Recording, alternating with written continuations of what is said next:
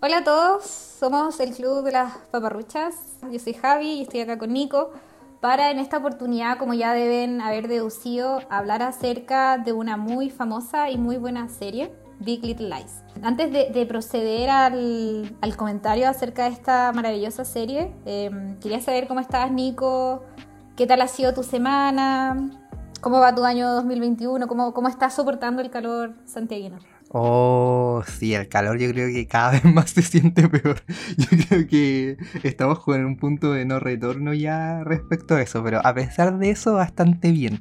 De hecho, estoy muy feliz por una noticia que comentamos por ahí, que yo creo que es importante dejar registro de ello para quienes nos escuchan, de que una, una un documental película, nunca he sabido bien cómo calificarlo, pero de la autora Maite Alberdi, de la directora Maite Alberdi, que en su momento comentamos y que también recomendamos, junto con ser la candidata chilena a los Oscar, a los Goya, también va a llegar en febrero a Netflix. Así que yo creo que muy feliz por eso, porque va a estar disponible para que todas las personas puedan verla y, y ayudar a su difusión, ya que Netflix es como una plataforma eh, que permite llegar como a todas partes. Entonces, muy bacán eso y muy feliz por eso. Y también muy feliz por lo que vamos a conversar hoy día, pues porque es una serie que a mí me gustó mucho, pero me voy a detener ahí para después ahondar por qué. ¿Tú cómo estás, Javi? Exacto.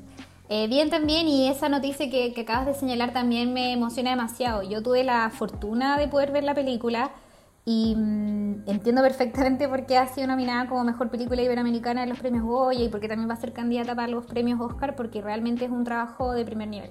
Así que en cuanto a net, en cuanto llegue a Netflix, eh, no puedo más que recomendar, recomendarles que las vean. Es muy bonita, muy emocionante.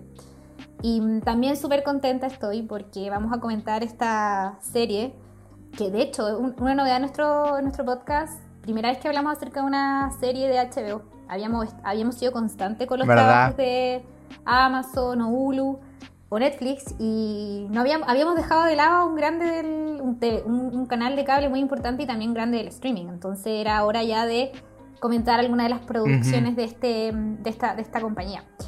Em, entonces vamos a comentar esta serie, sus dos temporadas del año 2017 y del año 2019. Esta es una serie dramática estadounidense, como que como ya dijimos fue estrenada en HBO, creada por David y Kelly, basada en el libro de Ian Moriarty, que tiene el mismo título. Eh, fue dirigida la primera temporada por Jean-Marc Ballet y la segunda temporada fue dirigida por Andrea Arnold, eh, que todo esto yo amo. Es una directora inglesa que tiene maravillosas películas. Hay una que me gusta especialmente que es su adaptación de Cumbres Borrascosas. Dato para que lo sepan y se las recomiendo mucho. Y ambas temporadas fueron escritas por el creador de la series, que es David E. Kelly. Y mm, una de las cosas más importantes o por la que fue, como que en principio empezó a generar mucha atención esta serie, es por el gran cast o reparto que esta tiene. Eh, vemos acá grandes figuras de Hollywood como lo son Reese Witherspoon, Nicole Kidman, Shailene Woodley, Laura Dern, Zoe Kravitz, Meryl Streep en la segunda temporada en los papeles principales y también otros actores de soporte que son excelentes también, como Alexander Skarsgård, Adam Scott, James Tupper o Jeffrey Norley. Todos estos, bueno, no todos, pero varios de ellos recibieron nominaciones a los premios en sus respectivos años, em, habiendo ganado la Nicole Kidman, eh, Alexander y la Laura Dern el Emmy como por sus actuaciones y también Golden Globes. Y también fue eh, ganadora de 8 premios Emmy en otras categorías. Ha sido alabada esta serie por su excelente guion, dirección, cinematografía, música, entre otras eh, cosas o aspectos que se, han, que se han alabado de esta serie, también las temáticas que trata, en general como yo diría que en verdad es una, una, una, serie que en su totalidad es excelente y así ha sido también señalada por los críticos. En muy breve, esta serie trata acerca de cinco mujeres que habitan en un, en un pueblo en California que se llama Monterrey que se ven involucradas en una investigación de asesinato. Básicamente eso es, pero la serie trata muchas más cosas que esa. Y este es como el plot central porque al final es el misterio en el que nosotros estamos insertos desde el primer capítulo, pero que no tiene respuesta hasta el final. Entonces es un súper buen recurso el que utiliza acá el guionista para eh, mantenernos interesados y súper involucrados en la historia porque nosotros lo único que queremos conocer es qué fue lo que ocurrió. O sea, sabemos que un asesinato, pero no sabemos a quién mataron, no sabemos cómo se murió ni quién lo mató. Entonces eso hace que la serie sea muy interesante, pero al mismo tiempo nos va presentando las caóticas vidas eh, de, estas, de estas mujeres en este pueblo. Y ya antes de, dar mi opinión, quiero darte la palabra a ti, Nico, para que comentes qué te pareció la serie, por qué dices que te gusta tanto, qué sientes que hay que destacar de ella, etc. Muchas gracias por esa buena introducción y, por darme la palabra para comentar. Bueno, como ya adelanté, eh, esta serie a mí me gustó mucho. De hecho, em, ya esta es como la tercera vez que me la veo sus dos temporadas. Y creo que cada vez como que la, la, veo, la disfruto. Eh, no. Sin. Como que. A pesar de que ya sé lo que va a pasar y todo eso, creo que tiene demasiados elementos que hacen que uno la, pueda disfrutar sin necesidad de como solamente eh, reposar en la historia que, y, como la resolución del conflicto. Em, es una serie que eh, me llamó mucho la atención, por un lado, como tú decís, por eh, la temática que trata, porque, o al menos cuando uno lee o, va como viendo los trailers de, de, de pues, de cómo la venden, se ve como muy llamativa, porque justamente hay como un misterio, alguien que fue asesinado, eh, estas mujeres que aparentemente estaban involucradas, que, cuál fue la eh, qué, fue lo que el, rol que tuvieron al respecto, y que se va desarrollando a lo largo de eh, la misma. Entonces yo creo que sobre todo lo que más me gusta de, de la serie es eso, cómo a partir de este como hecho súper específico que es la muerte de un personaje que no sabemos, hasta el último capítulo, se, va se van como hilando varias tramas eh, y varias como líneas temporales y perspectivas para eh, contarnos esta historia.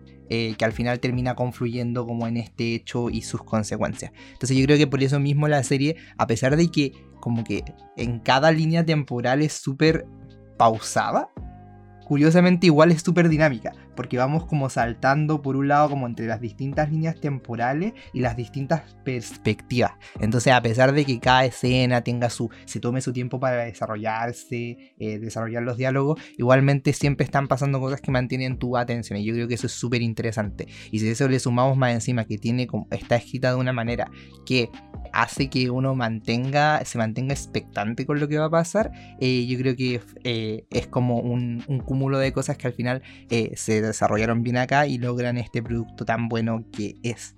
eso como en cuanto a, a, la serie en general. También me gustó mucho por, eh, como, tú eh, como tú comentabas, las buenísimas actuaciones que eh, habían. Tenemos un elenco como de alta calidad y, de hecho yo creo que hay muchos actores que, o, o yo creo que un par al menos, que mm, en cierto sentido eran, no sé si menospreciados, pero sí se les veía como en menos en cierto sentido y que aquí de cierta manera como el que lograran asentarse como actores serios dentro de la como la, la, crítica especializada y el público en general. Eh, por ejemplo, a mí me pasa que Reese Witherspoon, la mayoría de la gente la conocía solamente por Legalmente Rubia eh, en sus dos partes, eh, a pesar de que había hecho varios roles bastante interesantes y que de hecho antes de Big Little Lies tenía como un había estado nominada incluso al Oscar por un rol súper bacán. Eh, entonces aquí como que se logra reivindicar. Eh, también siento que tenemos el tema de Alexander Skarsgård, que si bien ha tenido roles súper serios, como que no era tan reconocido, siento yo. Y también de la misma Shailene Good, Goodlin, que eh, era como reconocida por su rol en la saga Divergente, pero nada más que eso. Y yo creo que eso también hizo muy bien esta serie. Yo creo que logró reunir a, a gente súper talentosa que a la vez como que pudo demostrar por qué era tan talentosa. Entonces, eso, la disfruté mucho.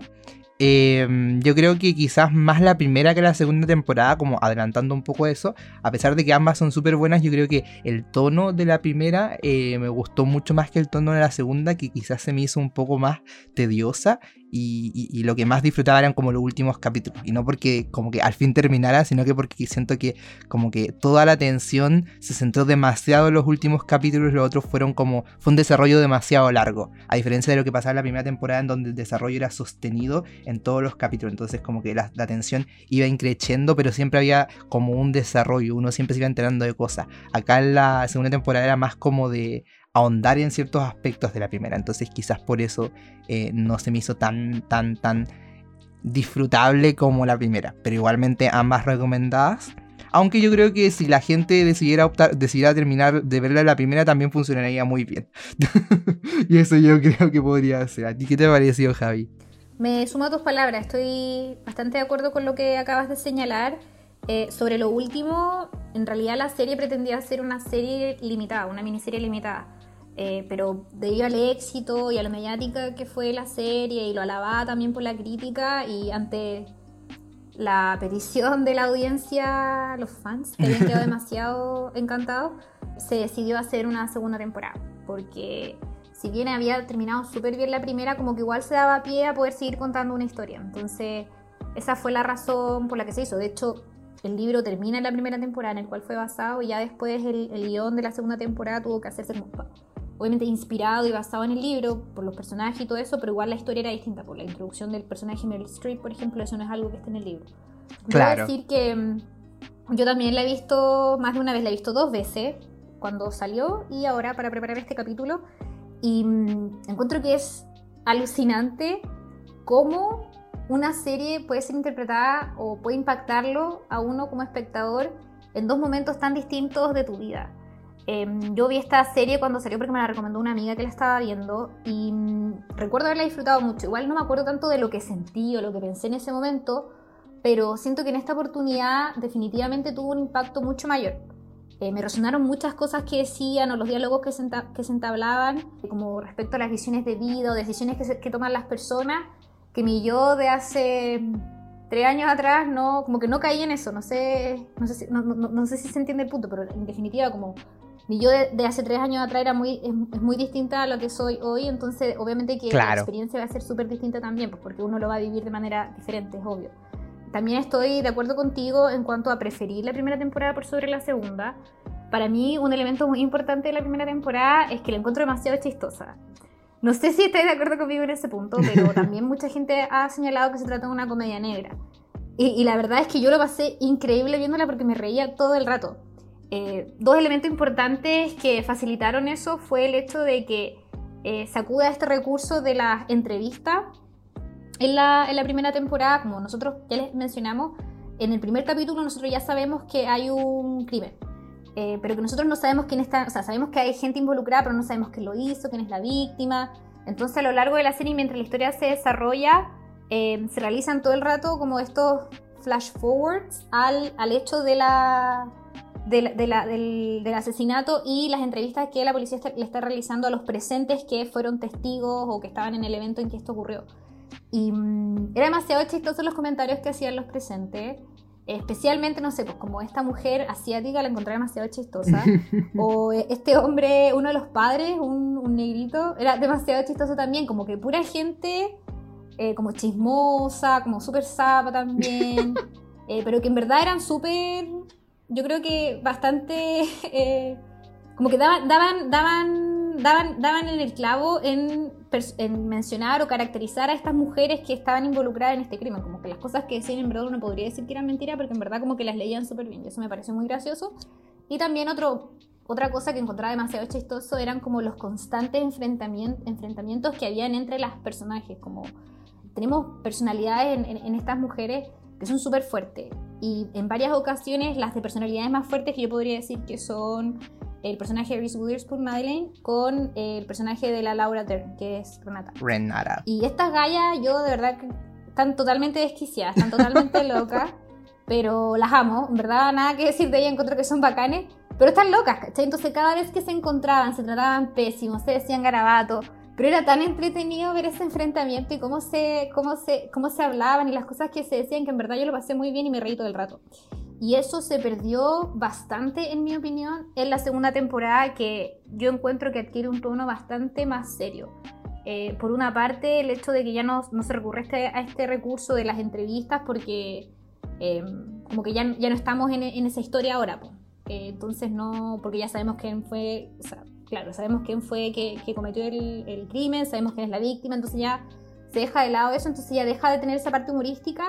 Y mm, la verdad es que, si bien en toda la serie se tratan temáticas súper serias, siento que en la segunda temporada es como especialmente, como que se están lidiando con temas que son igual de serios que la, que la segunda, pero se aborda de una manera mucho más seria que en la primera temporada, donde sí había un tono bastante más humorístico a estas cosas.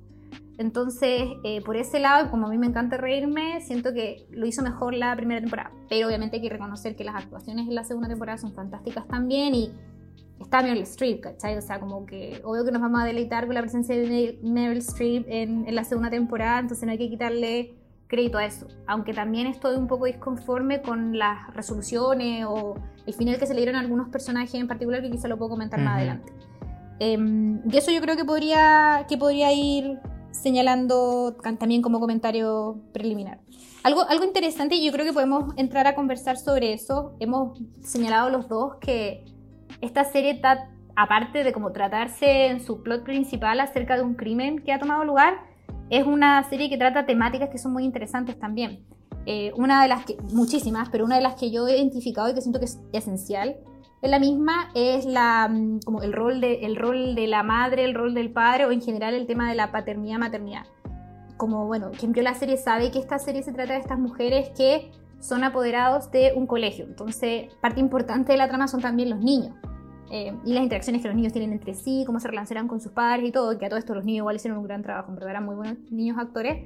Y siento yo como que la sensación que me quedó después de haberla visto eh, fue como realzar muchísimo el rol de la mamá, más que del papá en la serie. Obviamente, yo, siento que es una serie que obviamente que está demasiado enfocada en sus personajes femeninos, entonces evidente que haga esto, pero la sensación que me generó en general fue como que las mamás son demasiado bacanes en esta serie, como que son súper comprometidas con la vida de sus hijas e hijos, eh, como que en verdad están muy involucrados y se nota que son grandes madres y que los aman mucho.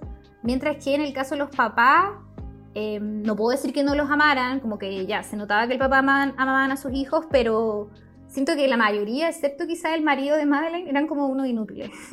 y no sé si esto es con era con el fin, los, los escribieron con el fin como de hacerlos ver como unos inútiles o, o, qué, o, en realidad que encontraron que era una buena fórmula como estos hombres un poco quizá menos de personalidad menos fuerte versus su esposa, excepto uno obviamente que es un abusador en el fondo. Pero a lo que voy es que como el involucramiento que tienen, tienen las madres respecto de su hijo no es el mismo al que tienen los padres respecto de su hijo en esta serie, quizá excepto respecto de ese personaje que mencioné. Y eso me pareció bastante interesante en cómo lo retrataron. Yo creo que eso depende, o sea, tiene mucho que ver con también el enfoque de la historia. Eh, como bien decías, es como una historia de mujeres en el sentido de que son ellas las protagonistas y todas las perspectivas que tenemos eh, las importantes, son a partir de ellas.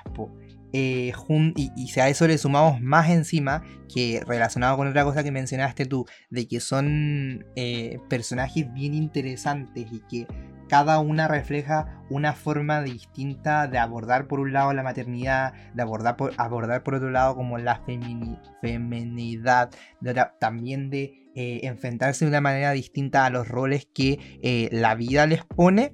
Entonces yo creo que esos como distintos factores al final eh, confluyen para que uno también sienta que, o sea, el hecho de que al final sean las protagonistas y todo esto, eh, determinan también que uno sienta que ellas son mucho más eh, importantes y que desde luego lo son. Yo creo que eh, es muy acertada esa observación que haces tú en el sentido de que al final acá los padres también nos, los mostraban como muy ineptos y yo creo que al final como esta, o sea, yo creo que claramente es una crítica que se hace un poco eh, a, los roles y a cómo eh, se ha, como que se ha hecho eh, y se ha establecido que cada persona deba hacer. Entonces yo creo que, y por eso mismo también siento que incorporan a través de, sobre todo la visión de los personajes como extras en estas entrevistas que tú decías,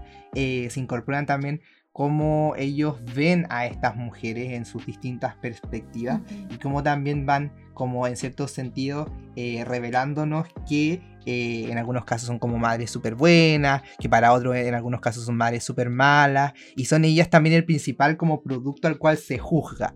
Eh, a diferencia de los papás que justamente como que no tienen una gran presencia y además como que tampoco se les hacen grandes reproches. Entonces yo siento que al final aquí, cuando el guionista y, probablemente el libro hace eso, busca como eh, enfrentar, hacer frente a estas como estructuras que están establecidas y, de darnos a entender que por mucho que los papás sean acá como los proveedores y todo eso, y que son como el, el, el el género fuerte, el género dominante, a pesar de todo eso, como de lo, bacán que supuestamente son, eh, igualmente quedan relegados como ante todas las fortalezas y las características súper positivas de estos personajes femeninos. Entonces siento que al final va jugando con eso, como que una historia que en muchos sentidos... Eh, toma y, eh, como las estructuras eh, tradicionales de la familia, de la sociedad, pero por a la vez como que a partir de esas estructuras va generando la crítica ya sea con personajes que rompen estos esquemas o eh, ridiculizando como a las mismas estructuras a partir de esto que decía de como los padres que son como los fuertes, eh, al final son como muy enclenques, como muy nada eh, frente a, las personalidades avasalladoras y al poder, yo creo, y potencia de estas mujeres que al final yo creo que se la pueden con todas. Entonces, yo creo que eso es súper interesante. Sí, estamos, estamos ante a eh, mujeres bastante dominantes. Quizá el, único papel que está que, difiere de eso sería el papel de Celeste, porque ella es una víctima de abuso doméstico, em, sin perjuicio de que una excelente madre, cariñosa y en general su personalidad a mí, me, a mí me encantó ella, me encantaron todas en verdad, como que las amo a todas. Eh, pero claro, como que ahí obviamente que en el matrimonio como que el dominante era el padre porque era un abusador, eh, pero en el resto es como demasiado evidente esta característica que estoy mencionando y me, pasa eso y me resuena mucho lo que señalaste tú acerca de como la ridiculización. De repente me pasaba eso que yo sentía como, quizás lo que están, están tratando de hacer la serie a propósito es tratar de ridiculizarlos, porque ya era como mucho los pavos, perdedores e inútiles que eran los papás, como que en verdad me llamó mucho la atención y también me hacía mucho reír, entonces yo creo que igual quizá es como quizá otro punto en el que se apoyan para poder hacer humor. Eh, no me desagradó, no es algo que me desagrade, pero sí me llamó la atención porque es evidente como el contraste que existe entre estas dos figuras, a excepción de lo que ya habíamos señalado antes. Em, otra, otra temática, yo creo que ya como poniéndonos más denso, eh, evidentemente el tema del abuso doméstico y la violencia que se ejerce en contra de la mujer. Claro. No solo el tema del abuso doméstico, sino también eh, la violencia sexual. Em, que está súper bien retratado. A mí me encantó como, bueno, de hecho la Nicole Kidman ganó como tres, el, el Screen Actor Wheel Awards, el Golden Globe y el Emmy por su interpretación porque lo hizo maravilloso.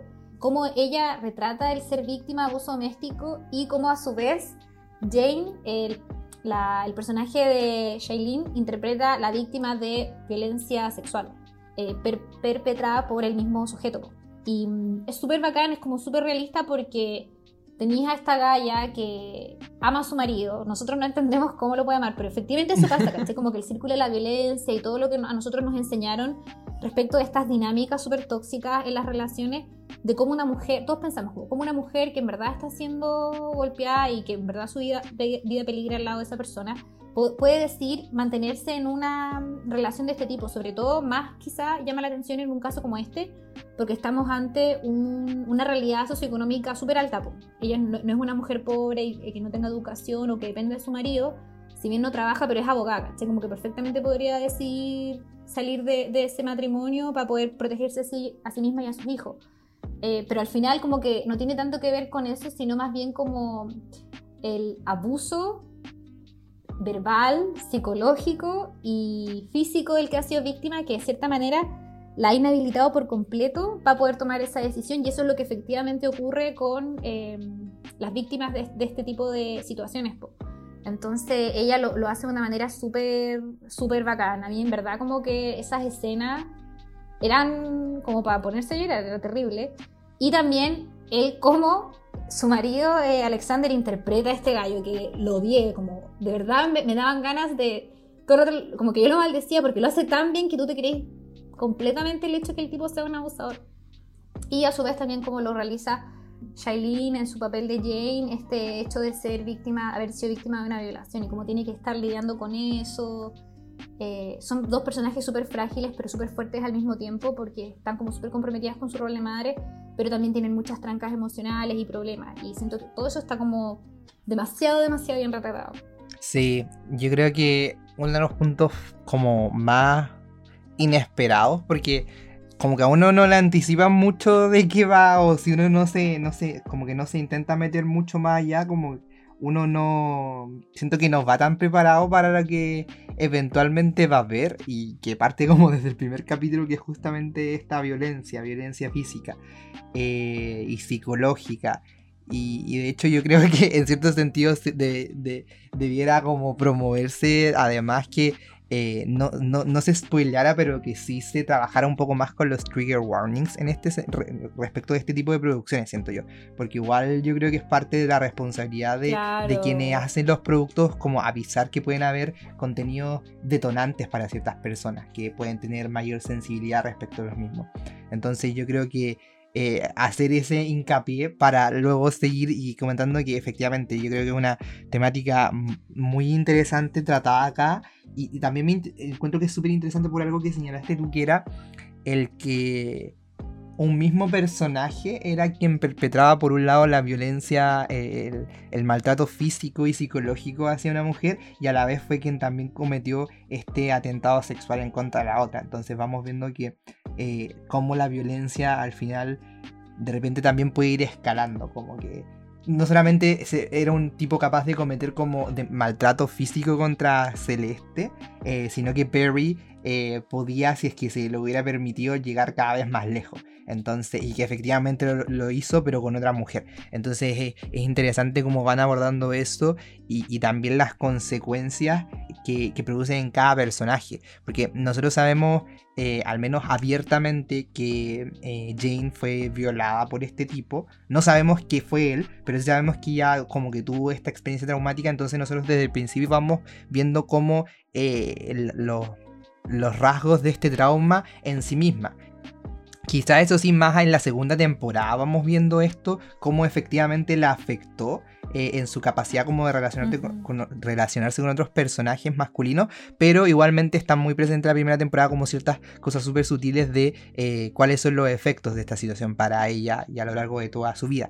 Eh, y por otro lado también cómo se le juzga mucho por ser quien es y por el, abuso al que fue sometida. Y por otro lado vamos viendo quizás de una manera más silenciosa, pero concuerdo contigo en que muy realista de los efectos y los estragos que causó esta, esta situación para Celeste, quien yo creo que e, era muy curioso porque nosotros, nosotros como espectadores siempre supimos la violencia a la cual estaba eh, sometida esta mujer.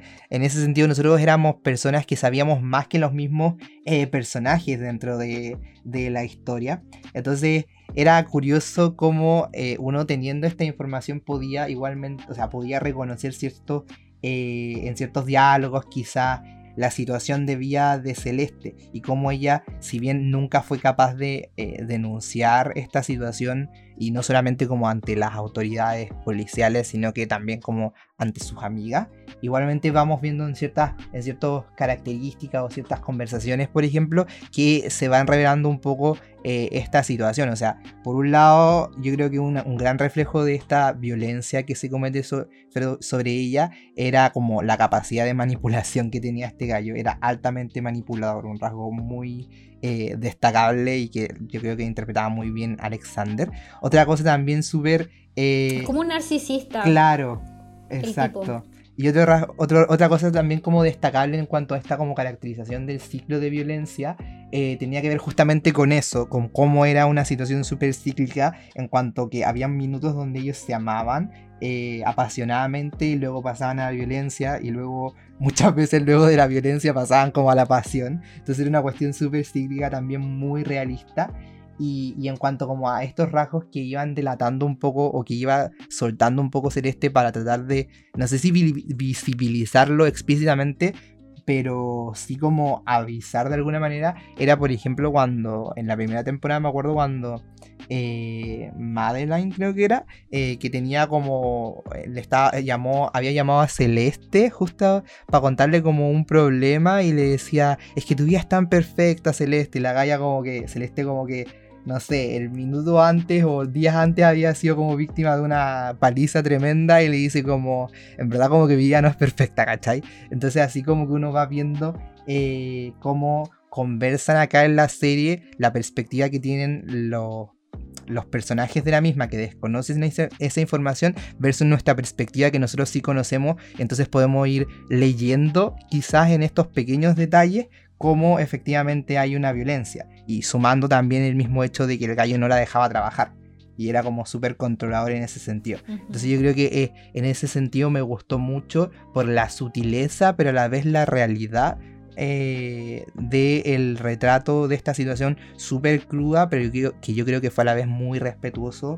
Y lo único que lamento, como decía, era que, quizás no se establecieran trigger, trigger warnings al respecto eh, para personas que eh, pueden haber sido víctimas de esta violencia y quizás al ver esta situación como que igual les detona ciertas perspectivas. Porque al principio, como en el, en el ¿cómo se llama? En el streaming de HBO como que se avisa eh, qué tipo de contenido. Te dicen como violencia, contenido adulto, pero no te dicen qué tipo de violencia, ¿cachai? Porque violencia puede ser, no sé, pues si tú sabes que matan a alguien, tú decís como ya matan a alguien, ¿cachai? Pero no sabéis que es violencia doméstica. Entonces ahí yo creo que igual es importante esa responsabilidad que tienen como los productores de contenido.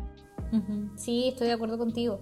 Y es verdad eso que decís tú, que la serie eh, da a entrever información muchas veces de manera súper sutil en general yo encuentro que se caracteriza por ser muy para afuera la serie, como que en verdad todos se dicen lo que se quieren decir, se tratan como se quieren, eh, es como bastante obvia en ese sentido, pero al mismo tiempo es súper sutil respecto de otras cosas, como esto que decís tú respecto de Celeste, que ella de verdad personifica súper bien el papel de víctima de violencia doméstica.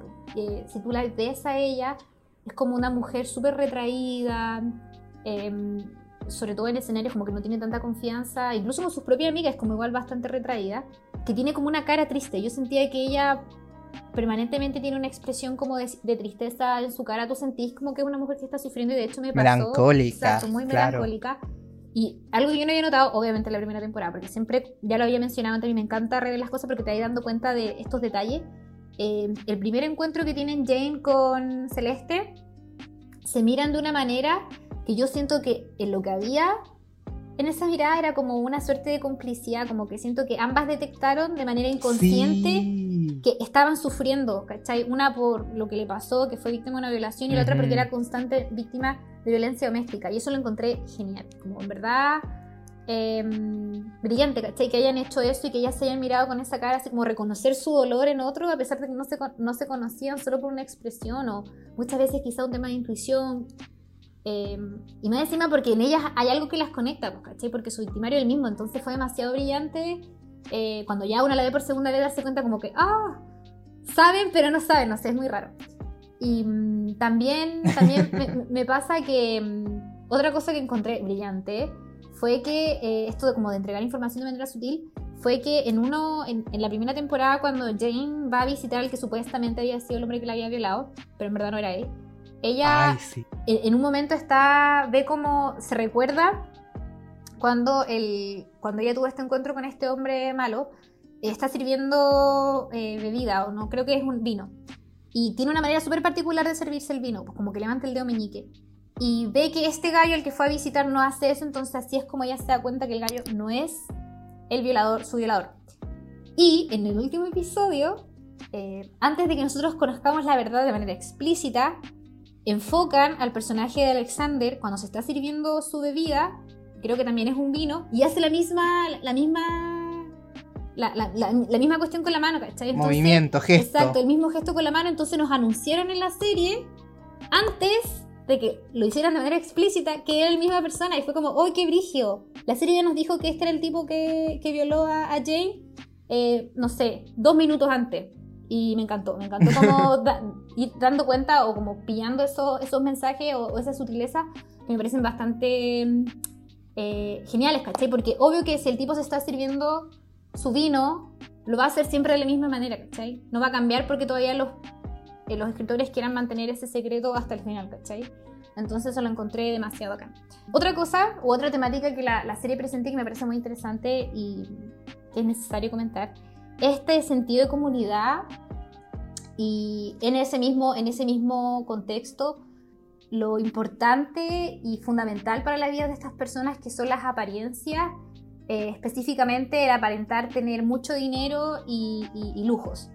Eh, esta, esta, zona en donde ellas están habitando se caracteriza por estar poblada por personas con muy buena situación económica. Y mm, eso, eso me llamó bastante la atención y de hecho ellos mismos lo mencionan en reiteradas ocasiones, como que en estos eventos de recaudación de fondos en realidad es una competencia para ver quién es más rico y ese tipo de cosas. Como que es muy importante para eh, el éxito que se está proyectando en estos matrimonios, en estas familias, el hecho de tener mucha plata. Eh, y en ese sentido como que lo que más se intenta al final es como guardar las apariencias o proyectar al final que son exitosos, pero ¿por qué son exitosos? Porque tienen plata.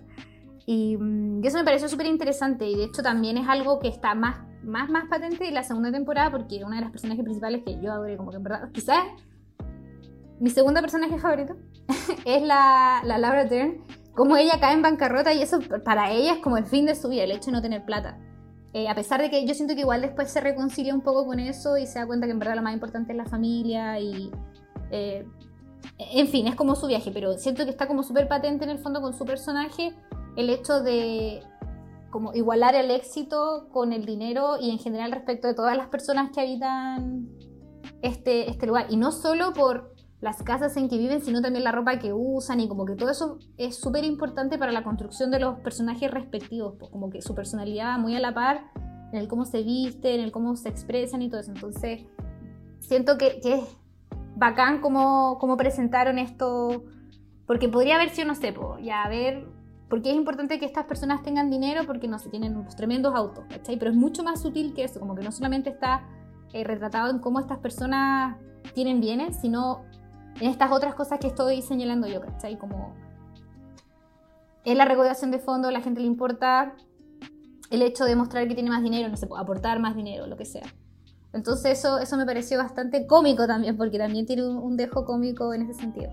Mm, sí, es que a mí me pasa que yo siento que la serie, eh, como si lo, tratamos de analizar así como en la profunda, ah, eh, junto con este, esto que mencionábamos al principio de que eh, habla mucho acerca de los roles que le juega cada persona en la sociedad, como en la distinción entre hombres, mujeres y toda esa cuestión, también va mucho acerca de el, fuero, más que el fuero interno, como el mundo privado y el mundo público de los personajes. Y va un poco eh, hablándonos eh, acerca de qué es lo que pasa de, eh, detrás de las puertas en estas casas súper lujosas, donde nos muestran un poco la vulnerabilidad, los problemas, como el cliché de los ricos también lloran. y claro, es como, como cae un poco en eso, porque justamente como tú decís, es una, es una historia que, se, que se centra una serie que se centra en un contexto súper cuico, súper eh, adinerado y lujoso. Pero también va conversando al final de que esta gente también tiene sus problemas, eh, también tiene dramas cómo hasta en las mejores familias pasan estas cosas como la violencia doméstica, como tú decías, como incluso una mujer que teniendo todas las posibilidades para subsistir sin un hombre al lado, igualmente permanece con él a pesar de la violencia que ejerce en su contra.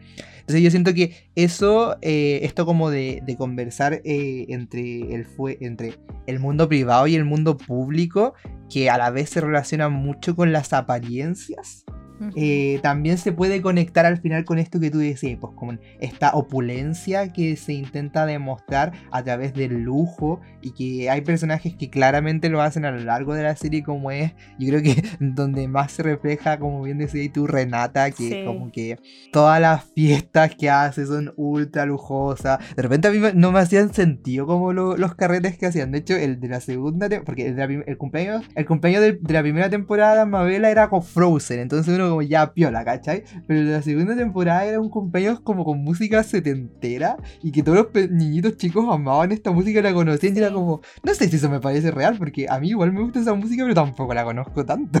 Y estos niñitos son como de 10 años y eran como claro. entonces como que de repente no me hacía mucho sentido, pero yo creo que al final también tiene que ver con eso, que importaba mucho más aparentar eh, sin, sin preocuparse al final del sentido y el trasfondo de esto. Entonces, como que y, de hecho yo creo que se nota en, ciertos detalles también de, de, las mismas fiestas que para ella era un, más que ser un cumpleaños para la niña, que obviamente ella la amaba y deseaba que lo pasara bien, también era una muestra de su poder. Y por eso al final del cumpleaños como que les entregaba regalos. Ellos le entregaban regalos a los invitados. Entonces era como no solamente sentirse bien ella consigo misma y con sus hijas, sino que también como agasajar al resto para que después tengan una buena opinión de ella. Entonces yo creo que relacionan mucho al final eso, como eh, las críticas que se hacen, eh, eh, o sea, perdón, lo que se habla de uno eh, versus lo que uno es en el fuero interno y a la vez como la importancia que uno le da y en este caso como eh, hemos dejado claro que se le da a partir como de la, de, del lujo y de, y de la riqueza monetaria que acá tiene harta importancia. Y que de hecho como que hay un personaje que contrasta un poco que es Jane que yo no sé si es como, no, es que sea pobre, pero como que aparentemente eh, tiene como no no un pasar económico tan bueno, eh, entonces, como que igual, de hecho, se hace sentir como cierta deferencia hacia ahí en el trato que tienen los personajes que, quizás no son tan cercanos. Entonces, igual es interesante al final cómo toman esto. Para yo también creo que hacer una crítica al final de, de, de, esta gente que de repente como que le importa mucho la apariencia y, demostrar su, su, importancia a través de lo que tienen más de lo que propiamente Exacto, sí, sí. Por eso digo que me gusta mucho el personaje de Renata porque tiene todo el sentido del mundo que ella se desenvuelva de esa manera porque también explican en la serie que aparentemente ella en su infancia tuvo un pasar bastante estrecho. Entonces yo entendí que como que eso la traumó y su fin en la vida, aparte de formar familia y ser muy feliz en ese sentido, como que era tener mucho dinero, ser rica. Para ella era muy importante y era casi que un... Eh, lo que la definía, ¿cachai? De hecho, ella le dice a la gente en la segunda temporada que está administrando sus bienes porque han caído en bancarrota, yo soy, eh, yo soy self-made, como yo tengo mi dinero porque yo misma me lo gané, yo no voy a heredar nada de nadie. Entonces, en verdad es algo que la define y obvio que se le va a venir el mundo encima cuando eso ya deja de formar parte de su vida, porque como bien decís tú, de cierta manera el hecho de que ella tuviera dinero también era sinónimo de tener poder, de tener conexiones, entonces en el momento de perder el dinero, todas esas cosas también iban a terminar. De hecho, el hecho de que este evento haya tenido lugar significó que ella no iba a poder salir en la portada de la revista de la que ella estaba posando, que también me pareció demasiado chistoso. Sí. Entonces, eh, cómo construyeron eso lo encontré, lo encontré muy bacán. Y cómo ella quizá igual se reconcilia un poco con esa situación al final eh, O sea, no, no, siento que vaya a dejar de ser algo que la define, porque efectivamente es algo que para ella es demasiado importante, pero como que se, se hace las paces con, con, su situación. Y eso igual lo encontré, lo encontré choro. Y el tema de el contraste que existe entre todas las mujeres con Jane es evidente. Eh, la forma de vestir, la casa donde vive, los comentarios que se dicen. De hecho, en el primer capítulo, la mm, Renata la confunde con una nana. como que así de, absurdo la situación es y lo que a mí también me pareció muy chistoso. Como que se haya hecho ese, ese hincapié en, ese, en ese, aspecto. Eh, y también esto Quizá esto es aún más patente e importante para estas personas porque ellos están situados en una comunidad, eh, yo diría que bastante pequeña. De hecho, dicen que Monterrey tiene como 30.000 personas, pero fuera ya de las ciudades como la comunidad de los que ellos forman parte, que esto es como ser apoderados de este colegio. Entonces, eh, como que mayor importancia va a tener porque todas las personas con las que le rodean están en constante interacción y se ven siempre. Entonces, obviamente que lo que, lo que pretenden todos acá es como aparentar, aparentar, aparentar y quién es el más rico y quién tiene los mejores autos, quién da las mejores fiestas de cumpleaños, etc. Entonces eso llama bastante la atención, creo yo. Sí, y de hecho justamente de eso quería agregar algo, que era que eso que habías comentado respecto a este como comunidad, que yo creo que tiene distintos valores al final, porque por un lado, eh, en cuanto a comunidad, como que, y al ser súper chiquitita y a, la vez muy cerrada, como que ah, se, nota mucho cuando alguien pareciera ser que no pertenece ahí. Que es lo que pasa como con Jane cuando, cuando llega, que igual se hace sentir como su, la, diferencia hacia ella y que de hecho nosotros vemos al final como en, este, en estas entrevistas grabadas de, de, de los vecinos, de los eh, de, Monterrey que, que, decían, pues como que esta calle no, no pertenece acá, como que qué hace, eh, y cuestiones así. Entonces como por un lado funciona en ese sentido para hablar de como nosotros versus los otros eh, y marcar esta diferencia entre Jane y los demás. Y por otro lado yo también siento que es como una, eh, o sea, es, ese mismo orden de idea, esto de comunidad también ayuda a Caleta a que este como recurso que tienen de los comentarios de los vecinos y de los apoderados al final del colegio conozcan harto a las, a las personajes eh, en algunos casos también como que inventan cosas y son súper prejuiciosos, pero al final nos pueden proporcionar información interesante e ir conociendo otros aspectos a través de ella.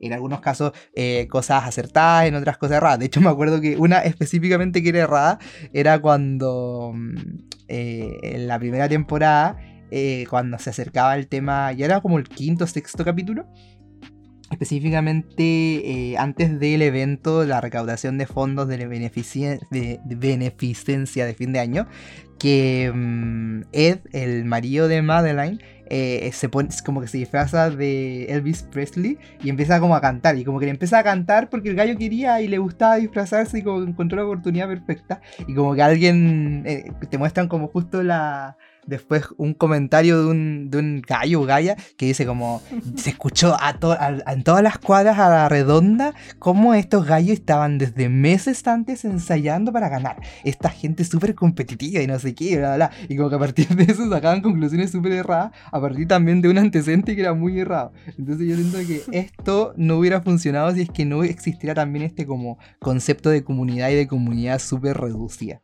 Ahora sí, algo que igual como que me parecía, no sé si poco realista, pero poco como eh, difícil de al final como conectar, o más que conectar como poco...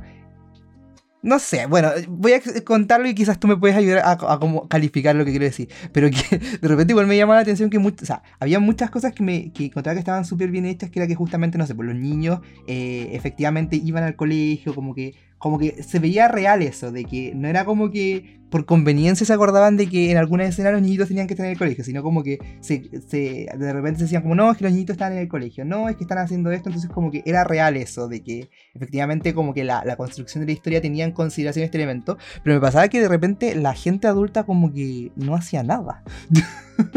y yo me preguntaba como, ¿qué harán en el resto de su vida? Y muchas ocasiones también nos mostraban como que casi todos los días tomaban. Entonces yo no sé si estoy muy lejano a este tipo de vida, pero a mí esa cuestión como que decía muy poco como relatable, como difícil de, de conectar con ese tipo de vida, porque al final tú veías como estos seres adultos en muchas ocasiones como que Mm, uno no sabía qué está, a qué dedicaban tanto tiempo libre. Como que parecían tener más tiempo libre que tiempo ocupado. Salvo ciertos personajes como, no sé, por Renata, que uno sabía que trabajaba. Pero el resto del personaje era como, que, estuvieron haciendo todo el día.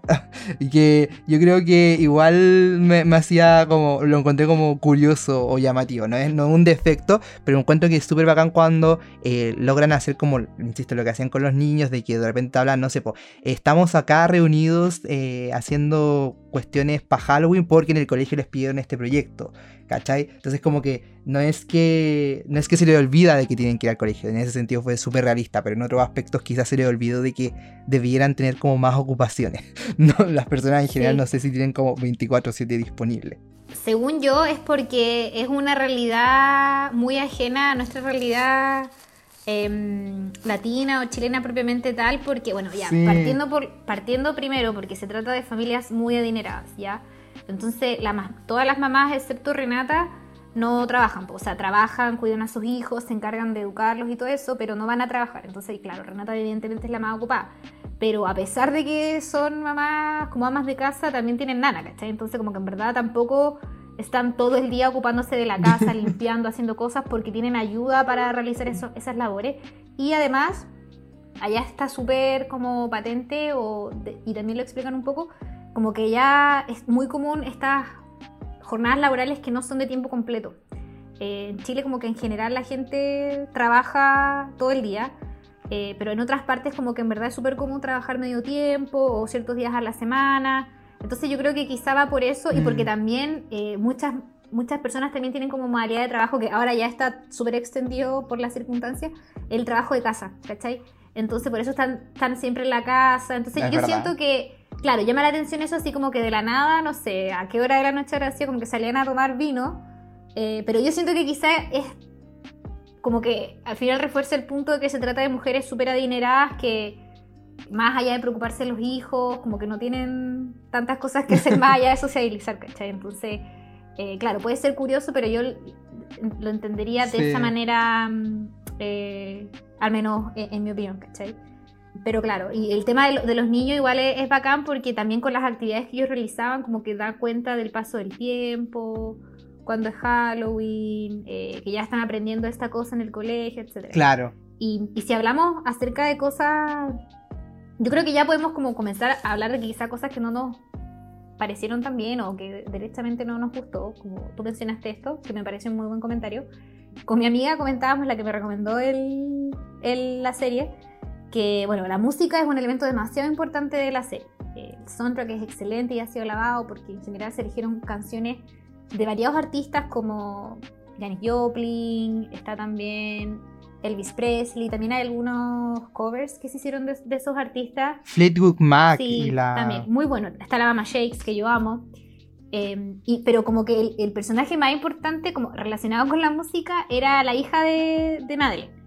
Y mm, era como el DJ, yo encuentro. Esa niña era como el DJ, básicamente. Y con mi amiga comentábamos que igual nos parecía poco realista que una niña tan chica, que tenía como 6, 7 años, tuviera tan gusto, tan buen gusto musical y que tuviera tan vasto conocimiento de lo que es la buena música. Como, ¿qué onda esa niña? ¿De dónde aprendió tanto? Eh, bacán por ella, pero igual lo encontró como. De hecho, es menor, pues tienen como 6 años. Entonces, igual me pareció porque iban a, claro, eso igual me pareció poco realista de como una niña tan chica tuviera tan buen gusto musical y conociera tanto sobre música a esa, edad.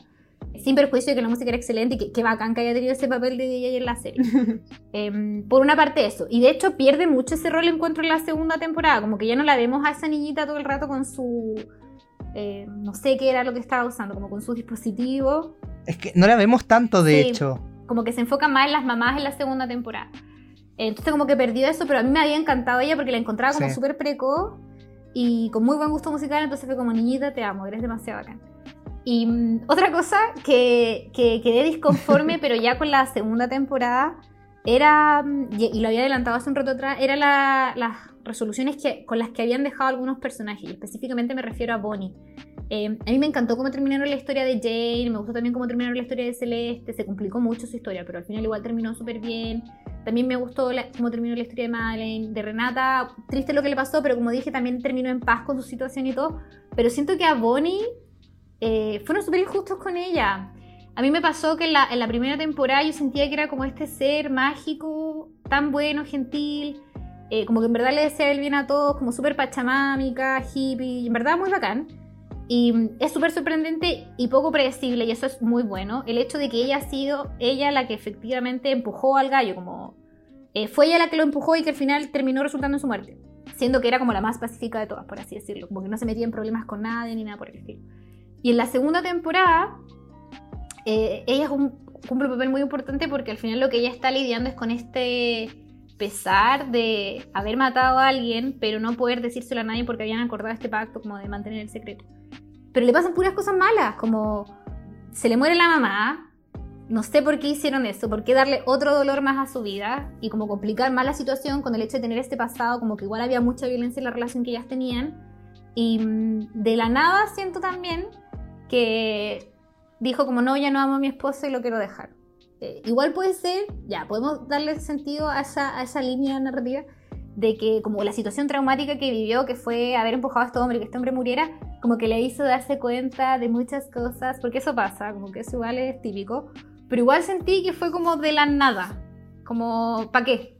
¿Para qué? O sea, ya, ¿para qué, ¿para qué va a dejar este gallo si parece que él efectivamente la ama? Y como que en verdad en la primera temporada al menos se mostraban como una pareja donde había mucho respeto, mucho amor, como que en verdad era una relación muy bacana.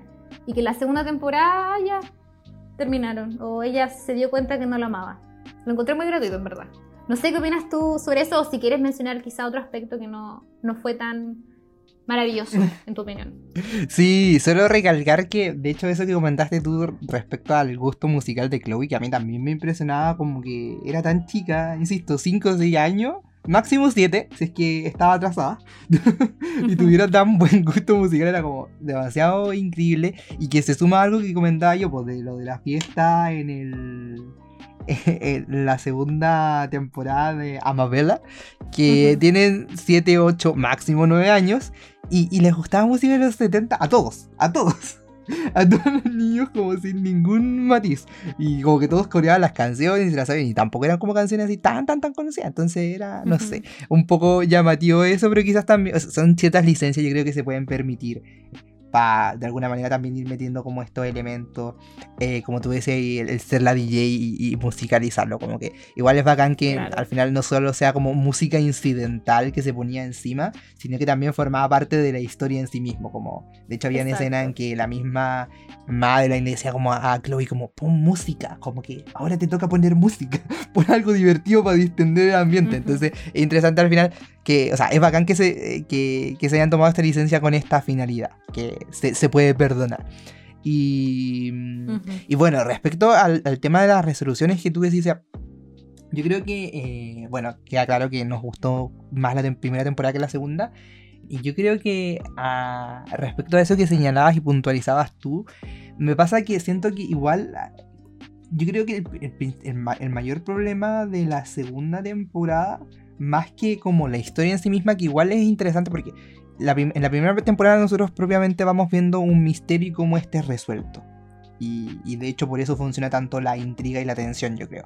En la segunda temporada, en cambio, nosotros vamos viendo los efectos eh, colaterales de, eh, por un lado, como eh, el asesinato de este hombre, eh, barra accidente em, de los abusos que este hombre cometió contra diversas personas y de la decisión que tomaron estas mujeres respecto a eh, encubrirse en cuanto al asesinato de este hombre. Entonces nosotros en la segunda temporada vamos viendo como el, post-trauma de muchos personajes y todo eso. Entonces yo encuentro que como, como temáticas son súper interesantes y de hecho hay momentos y, cosas que se hablan que son demasiado eh, bacán que se pongan en el tapete, ¿cachai?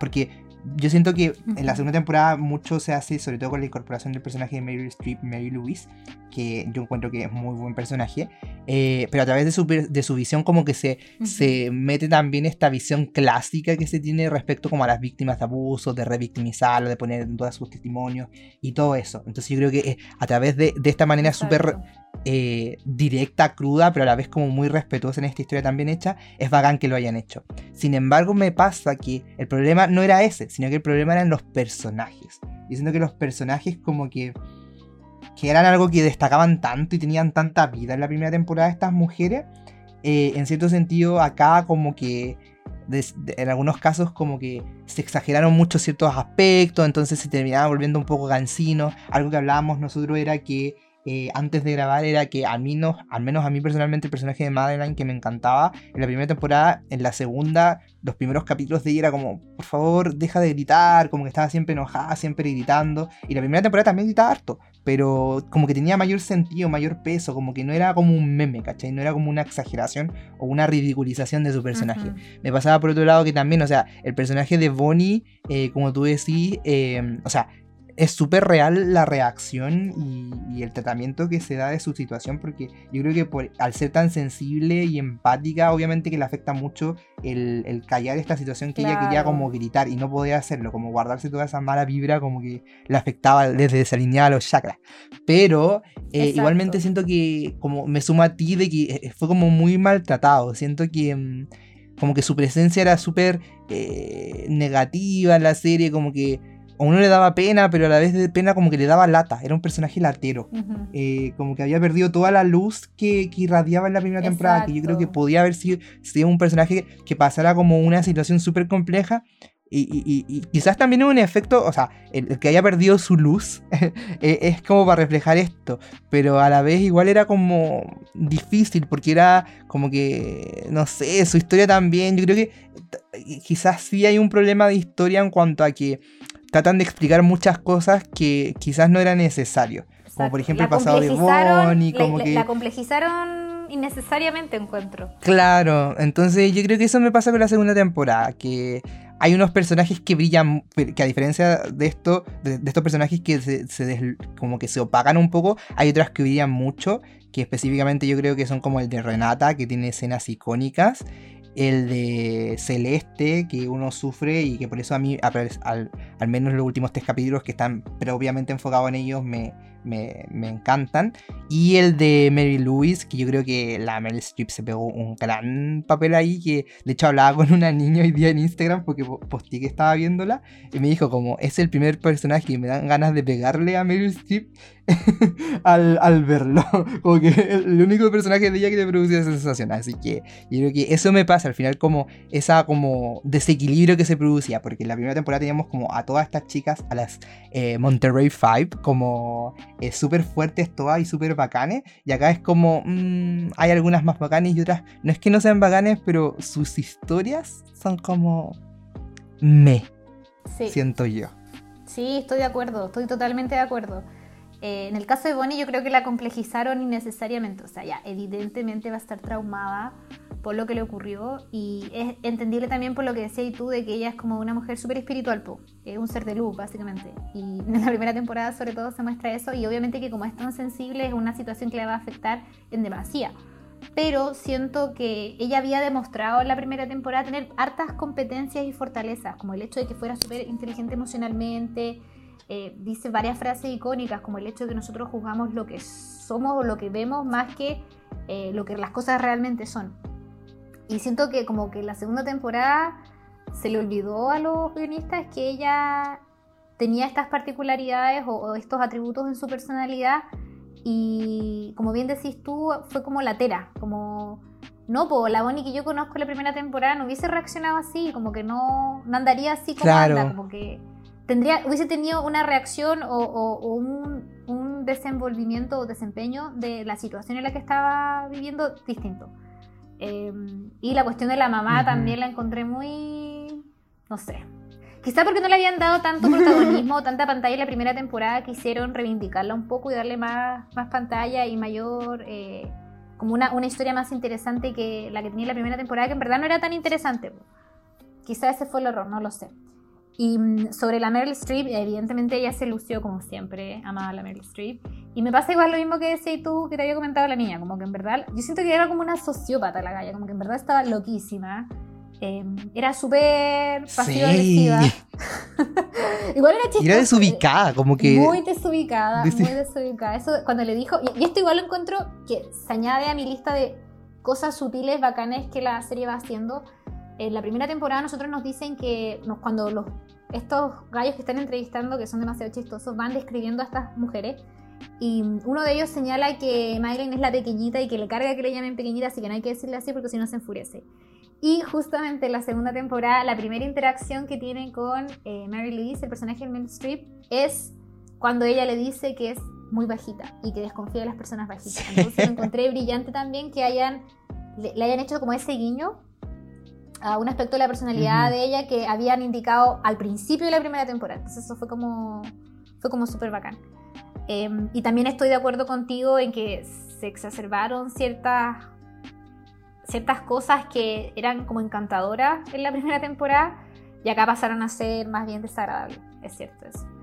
Y mm, otra cosa que me gustaría mencionar y quizá ya para ir terminando con, la, con este episodio, y yo creo que también uno, de los temas fundamentales de la serie es el, es el sentido o el concepto de la amistad y la sororidad que se crea entre estas mujeres, el vínculo que ellas establecen a partir de la situación terrible en la que se vieron involucradas. De hecho, eh, Celeste dice como que la amistad al final está fundada, la amistad está fundada en ese secreto que tan celosamente están guardando. Y a mí me encantó eso porque eh, si bien al principio nosotros sabemos que hay una amistad muy bonita y muy fuerte entre las personajes de Jane, Celeste y mm, eh, Madeleine. Madeleine. Claro, Madeleine. Después como que igual se integran a este grupo estas otras dos mujeres, Renata. Y de hecho Renata se odiaba con Madeleine. Entonces igual es como chistoso que al final logren generar esta confianza y esta amistad y cómo se apoyan, ¿cachai? Yo encontré especialmente bonito eso en la segunda temporada cuando están todas apoyando a su amiga cuando ella está casi que a punto de perder a su hijo. Y me encantó cómo eso está retratado, eh, cómo efectivamente y genuinamente se preocupan de, de, ellas, ¿cachai? Eso lo encontré súper bacán y que me gusta cómo está retratado en mujeres adultas, porque siento que quizá igual sea eh, mostrado más esto del sentido de la amistad y la sororidad en personajes más bien jóvenes que no tienen familia, como que no están casados, que no tienen hijos, pero acá estamos hablando de mujeres adultas, que tienen marido, que tienen hijos, que tienen sus vidas, ¿cachai? Como que típico que uno les dicen ya, eh, tú tienes tu familia, como que al final tu, es tu, familia nomás y casi que uno se pierde los amigos porque tu vida pasa a ser tu familia. Pero acá la, importancia y la amistad trasciende eso, en este caso, y eso me, me gustó mucho, lo encontré muy bonito y siento que es algo que también hay que destacar. Sí, me suma a tus palabras y de hecho encuentro que eso último que dijiste fue, o sea, no lo había pensado, pero es verdad, po, que muchas veces se piensa que al final por estar como en en esta etapa de tu vida que las amistades como que pasan a ser algo muy secundario, que acá no, no es así. Y es lindo ver eh, cómo la sororidad está al máximo acá, muy bien aplicada, y, y, cómo entre estas mujeres que son súper distintas, distintas eh, al final como comentábamos, de estatus económico, de distintos orígenes, eh, ejerciendo distintas labores, y con todas con personalidades muy diversas, lograron conectar se mantuvieron unidas, sobre todo en la segunda temporada, por este secreto que mm, decía. Pero yo creo que, y, que encontré igual muy bonito ese el, cierre que le dan a toda la historia, que al final también están, van a permanecer unidas como en la, en la liberación de toda la carga y peso que este secreto eh, reflejaba para ellas en la segunda temporada. Porque a mí me pasaba que a veces trataba de hacer como el abogado del diablo decir como ya, pero a ver, es que es muy tonto que ellas hayan intentado como mentir y no decir que era legítima defensa, ¿cachai? Pero en verdad yo creo que no era, ah, después pensando no era tan tonto, como que estaban desesperadas, ellas no saben de leyes como, como para decir como, ah, ya esto es legítima defensa o no, y, o como no, no van a, nos van a creer o no. Y por otro lado también porque al final después la misma serie se va haciendo cargo de eso, pues como quizás fuimos muy precipitadas y, torpes al decir esta mentira, cuando en verdad quizás la, realidad y hubiera sido menos, menos tediosa para nosotras que esta mentira eh, que como que las tenía prisioneras, pues, porque eso también es una cosa que vemos, que es que, mm, y, y, el cambio de Bonnie se produce por esta como mentira. Entonces me encantó cómo se cerró la historia en ese sentido y que también es un reflejo de la sororidad cuando van todas a, la, a la estación de policía. Yo creo, no nos cuentan, pero yo creo que justamente como a decir la verdad, ¿cachai? Y, van todas juntas con Bonnie. Entonces, y que al final eso, pues como que no solamente están en las buenas, sino que en las malas, y que esperemos que en, en las como los cánones mentales de cada uno todos pensemos que al final fueron como también amigas en la libertad porque no merecerían ir a la cárcel por esto, a lo más como una falta por eh, servicio comunitario por obstrucción a la justicia. claro, claro. Igual, igual quiero quedarme con esa lectura. Mira, yo, sinceramente, ah, van, a cuestionar, pero yo no hubiese dicho nada, pero obviamente que si no estoy en la situación de tener que cargar con este peso, Em, la, postura es súper distinta al final, pues, Entonces, obviamente que si Bonnie estaba sufriendo por lo que había hecho, eh, tenían que apoyarla en su decisión de decir la verdad, como que no, les quedaba otra. De hecho, como que su vida puede estar en peligro en ese sentido, como yo creo que puede pasar, como sumirte en una depresión y, no poder superar el hecho de que por tu culpa alguien falleció. Debe ser algo muy fuerte. Exacto. Así que es una buena forma de, haberla terminado, yo también considero. Mucho, mucho más cerrada la, el término de la serie que la primera, pues porque la primera es como súper abierta. Y siento que lo que logran en la segunda temporada es como cerrar definitivamente eh, la historia. Aunque igual leí que parece que habían intenciones de hacer tercera temporada, pero no sé realmente si será cierto. Mi fuente no es buena, así que no, no puedo confirmar nada. Pero si se quedaran al menos en dos temporadas, fue como una buena manera de terminarla con los eh, precisiones o prevenciones que ya realizamos respecto de algunos personajes. Así que eso, no sé si quieres añadir algo más respecto de esta maravillosa serie, Nico. O sea, lo único chiquitito que agregaría es que eh, yo también había leído eso la segunda temporada y creo que lo que había leído era pero la segunda, o sea, perdón, una tercera temporada, pero era como en el futuro, con los personajes, con los pendejos, los pendejos, con los niños en la universidad. eh, y cómo las, estas situaciones ya. cuando chicos lo afectan en la universidad. Entonces, o sea, yo no sé si estoy a favor de una tercera temporada y quizás en volar no haría como no lo haría como una tercera temporada, lo haría como no sé. Otro, otra serie que fuera como en el mismo universo, pero con otro nombre, ¿cachai? Pero eso había leído. Y nada, pues eh, Claro. espero que la hayan disfrutado tanto la serie como nosotros. eso creo que agregaría también. Sí, muy recomendada. Bueno, eh, eh, ya a esta altura es súper famosa. En verdad, demasiada gente la ha visto. Y con el hecho de saber que tanta gente la ha visto y que ha sido tan aclamada, eh, no podemos dar más razones para recomendarla. Ujú. Así que mm, estaremos comentando, yo creo, en un futuro más producciones de HBO, porque en verdad tiene muy buenas series con grandes actores. Así que mm, atentos a eso y a los próximos episodios que vamos a ir estrenando, así como también la información que vamos publicando en nuestro Instagram, donde hay cosas súper interesantes que complementan a la perfección los comentarios que hacemos eh, por este podcast. Así que eso, que estén Exacto. súper bien y nos estamos escuchando. Adiós. Chao.